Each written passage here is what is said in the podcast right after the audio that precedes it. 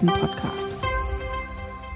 Hallo, ich heiße Sie herzlich willkommen zu unserer neuesten Ausgabe des Commerzbank Devisen Podcasts. Ähm, mein Name ist Tula Nguyen und ich bin Devisenanalystin im Research Team der Commerzbank. Und äh, bei mir ist Ulrich Leuchtmann, der Leiter der Devisenanalyse. Hallo Uli. Hallo Tulan. Ja, heute wollen wir uns mit dem Thema globale Unternehmensbesteuerung beschäftigen. Hört sich jetzt erstmal sehr trocken an, äh, aber es ist so, dass da äh, auf diesem Feld gerade so einiges in Bewegung gekommen ist, äh, nachdem sich die G20-Länder am letzten Wochenende auf eine Reform der weltweiten Besteuerung geeinigt haben. Diese Reform wird von fast 140 Ländern unterstützt und äh, bis zum Herbst will man sich auf die technischen Details einigen.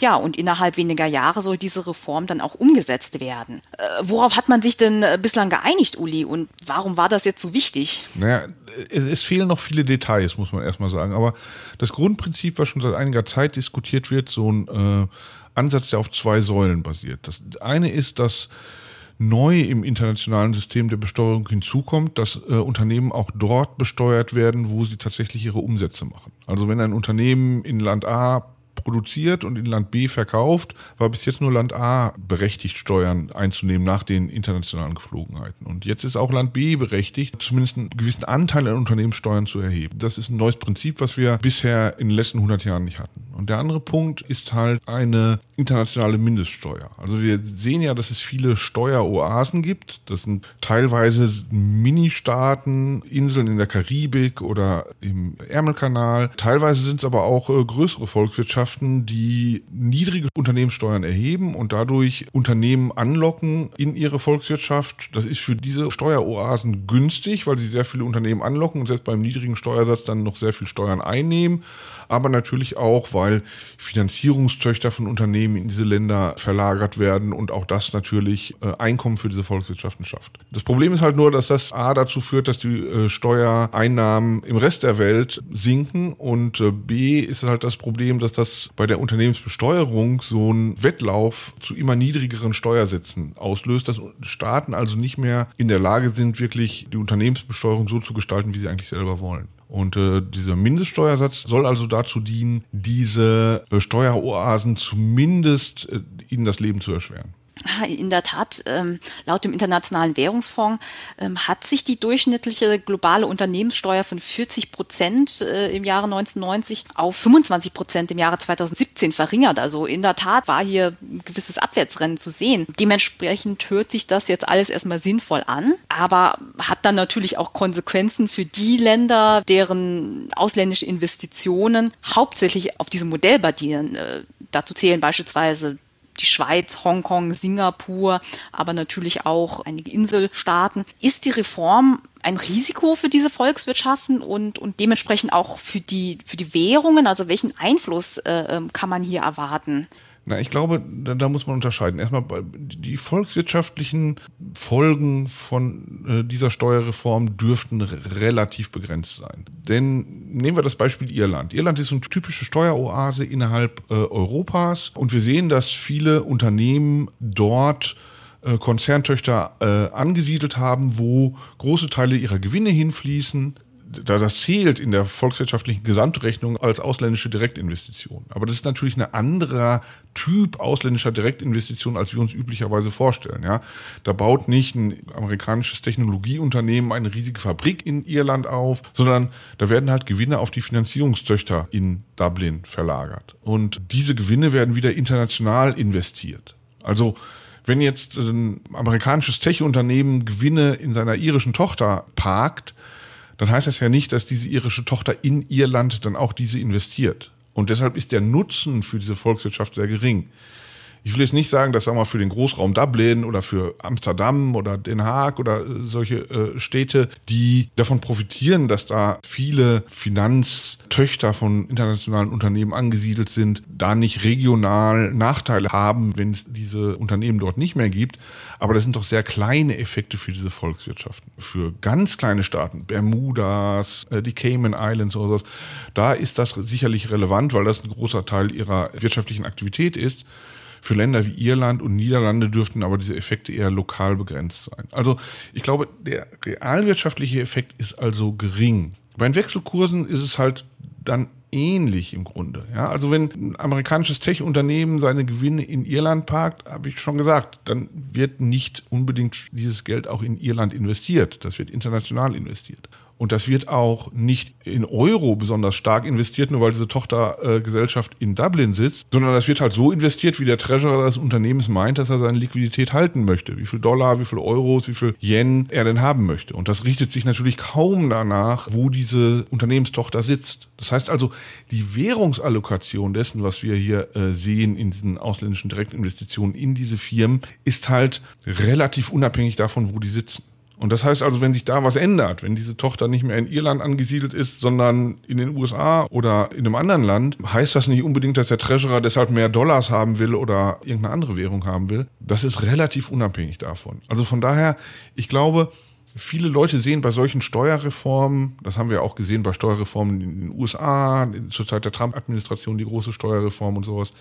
Viele Leute haben dann argumentiert, das hätte massive Wechselkursauswirkungen. Das haben wir nicht gesehen. Und das liegt halt, glaube ich, daran, dass diese Art an Investitionen, die dann verlagert werden von Unternehmenstöchtern, die in Steueroasen angesiedelt sind, zu anderen Unternehmensteilen, kaum tatsächlich Wechselkurstransaktionen auslösen. Also dieser große Effekt, den viele erwarten, der ist, glaube ich, utopisch und den, den werden wir nicht sehen. Also ich glaube nicht, dass es eine massive Änderung der Wechselkurse äh, rechtfertigen würde. Hm. Ähm, ja, dieses, so ein britisches Forschungsinstitut ähm, schätzt, dass die Eurozone netto von der Steuerreform profitieren würde. Und das, obwohl einige der größten Steueroasen, unter anderem ja Irland, Luxemburg, aber auch die Niederlande, äh, hier angesiedelt sind. Aber tatsächlich erwarten die Experten, dass es weitaus mehr Gewinner als Verlierer geben wird, äh, darunter auch Deutschland. Das heißt, äh, es sind mehr Steuereinnahmen hier zu erwarten. Kann man daraus ein positives Argument vielleicht für den Euro stricken? Ja, genau. Also ne, jetzt, jetzt reden wir von solchen, äh, sagen wir mal, äh, abgeleiteten Effekten, solchen Effekten zweiter Ordnung. Und, und die dürfte sicherlich geben. Wenn ein Unternehmen mehr Steuern in Deutschland zahlen muss, als es das bislang in Irland tun musste, dann braucht es letztendlich auch mehr Euros. Und deshalb gibt es solche Effekte sicherlich. Die sind natürlich nicht ganz leicht zu bestimmen. Also ja, man könnte sagen, vielleicht ist netto da äh, der Euro so ein bisschen der Gewinner, wenn die Unternehmen hier mehr Steuern zahlen müssen im Euroraum, als das bislang der Fall war. Ja, selbst wenn die Unternehmensgewinne von Irland nach Deutschland verlagert werden, weil die Steuersätze hier in Deutschland höher sind, muss das Unternehmen dann mehr Steuern zahlen, braucht also mehr Euros. Das ist sicherlich ein Effekt, der wirken könnte. Allerdings ist der natürlich nicht sehr groß und vielleicht sind auch die USA teilweise Gewinner, weil wir wissen ja, dass insbesondere insbesondere US-Unternehmen, das haben Studien auch gezeigt, äh, hier sehr aggressiv sind bei der Verlagerung von Gewinnen. Also man könnte sagen, vielleicht ist der Euro Gewinner, der, der Dollar aber auch. Für Euro-Dollar da einen Nettoeffekt rauszurechnen, fällt mir schwer, ehrlich gesagt. Tendenziell, so vom Gefühl her würde ich sagen, vielleicht ist der Euro ein bisschen mehr ein Gewinner. Aber der Nettoeffekt ist wahrscheinlich so gering, dass der im normalen Rauschen der Wechselkurse aus 100 anderen Gründen dann letztendlich untergehen dürfte. Ja, das macht Sinn. Klar, jetzt gab es zwar eine Einigung äh, grundsätzlich über die Säulen der Reform, aber es ist natürlich noch nichts umgesetzt. Und es gibt auch natürlich auch einige, die noch gegen die Reform sind. Das sind neben Niedrigsteuerländern äh, auch einige Schwellenländer. Wie lässt sich das erklären? Gibt es unter den Schwellenländern so viele, die mittels niedriger Unternehmenssteuern versuchen, Kapital anzulocken? Oder was ist hier das Problem, wes weshalb die Schwellenländer äh, die Reform nicht unterstützen oder einige von ihnen nicht? Wir haben ja bis jetzt immer so über diese Steueroasen geredet, die also aus diesem Modell, äh, niedrige Steuern zu erheben und damit Unternehmen anzulocken, einen ökonomischen Plan gemacht haben und davon profitieren. Aber das ist ja nicht die gesamte Story. Ich meine, wir haben natürlich auch, wenn ein Staat seine Unternehmenssteuern setzt, die Überlegung, dass er sich erwägt, na, ich habe vielleicht Standortnachteile, beispielsweise als Emerging Market, ja, eine schwache Infrastruktur, ein schwaches Finanzsystem, was auch immer, also 100 Standortnachteile, die ich vielleicht habe auf dem internationalen Markt, wenn ich ausländische Direktinvestitionen im eigentlichen Sinne, ja, also baut hier ein Unternehmen äh, aus dem Ausland eine Fabrik hin, wenn ich sowas anlocken will, ist es vielleicht günstig, mit niedrigen Unternehmenssteuersätzen meine strukturellen Nachteile zu kompensieren. Und das geht natürlich unter, wenn man äh, so eine Mindeststeuer von 15 Prozent macht. 15 Prozent ist jetzt nicht sehr viel, das liegt unter dem, was du erwähnt hattest, was ein Durchschnittsunternehmen Steuern sind. Aber die Frage ist halt, haben dann Staaten, die mit niedrigen Unternehmenssteuern Standortnachteile ausgleichen wollen und tatsächliche Investitionen in Unternehmen, in, in Fabriken anlocken wollen, haben die vielleicht dann einen niedrigeren Spielraum, äh, das zu tun mit ihrer, äh, mit der Gestaltung ihrer Steuersätze. Und deshalb ist das für solche Länder natürlich ein Nachteil. Ja, also wir reden jetzt nicht nur über die bösen Steueroasen, sondern wir reden auch über Länder, die aus ganz anderen Gründen tatsächliche Investitionen in Unternehmen, in Produktivität, die dann auch Arbeitsplätze äh, schaffen, nicht mehr so leicht anlocken können, weil sie in ihrem Gestaltungsspielraum behindert sind. Und deshalb wundert mich nicht, dass insbesondere aus Schwellenländern hier, sagen wir mal, wenig Begeisterung für diese Pläne den äh, G7 und G20 entgegenschlägt. Hm, ja, daraus würde ich schließen, dass, dass du sagst, dass diese Steuerreform eventuell sogar negativ für die Währungen einiger Schwellenländer ist, weil ihnen dieser Spielraum ähm, fehlt, äh, Investitionen anzulocken und sie dann eben auf andere Mittel zurückgreifen müssen, oder?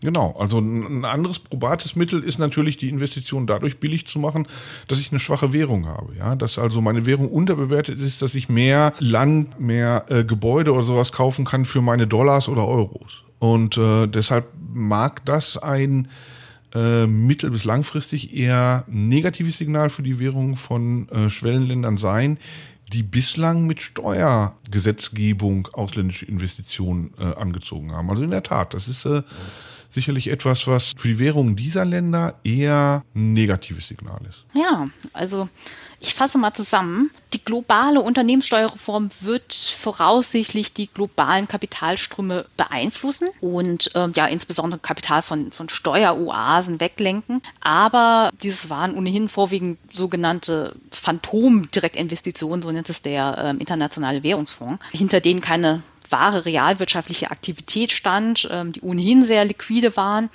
und den Volkswirtschaften da auch wenig gebracht haben. Insgesamt sind keine großartigen Auswirkungen auf die Währungen zu erwarten. Tendenziell dürfen Schwellenländerwährungen, die bislang äh, Unternehmensbesteuerung äh, benutzt haben, um Direktinvestitionen anzulocken, nachteilig sein.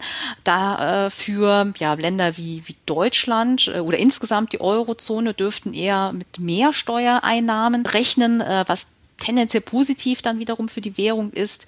Aber wie gesagt, insgesamt äh, sehr große Auswirkungen würdest du nicht erwarten und dementsprechend äh, sehen wir auch kaum eine Reaktion der Märkte, auf das man äh, sich bisher geeinigt hat ich würde sagen, äh, das war so das, was ich rausgenommen habe. Habe ich da irgendwas vergessen, Uli? Nee, nee, ich glaube, das, das ist äh, äh, der wesentliche Punkt. Keine massiven Auswirkungen, kleinere Auswirkungen, die noch nicht genau absehbar sind. Ich meine, viele Details fehlen auch noch. Wir müssen noch warten, bis tatsächlich dann ablesbar ist, was das für ökonomische Effekte hat. Und deshalb, glaube ich, ist auch völlig verständlich, dass der Devisenmarkt momentan darauf nicht reagiert hat. Ja, das war unsere neueste Folge des Devisen-Podcasts. Ich hoffe, es hat Ihnen gefallen und Sie haben etwas für sich mitnehmen können. Sie können unseren Podcast auf den gängigen Plattformen wie Spotify oder iTunes abonnieren, damit Sie keine weitere Folge verpassen. Und falls Sie Feedback haben, schreiben Sie uns gerne per E-Mail. Die Adresse finden Sie in den Show Notes.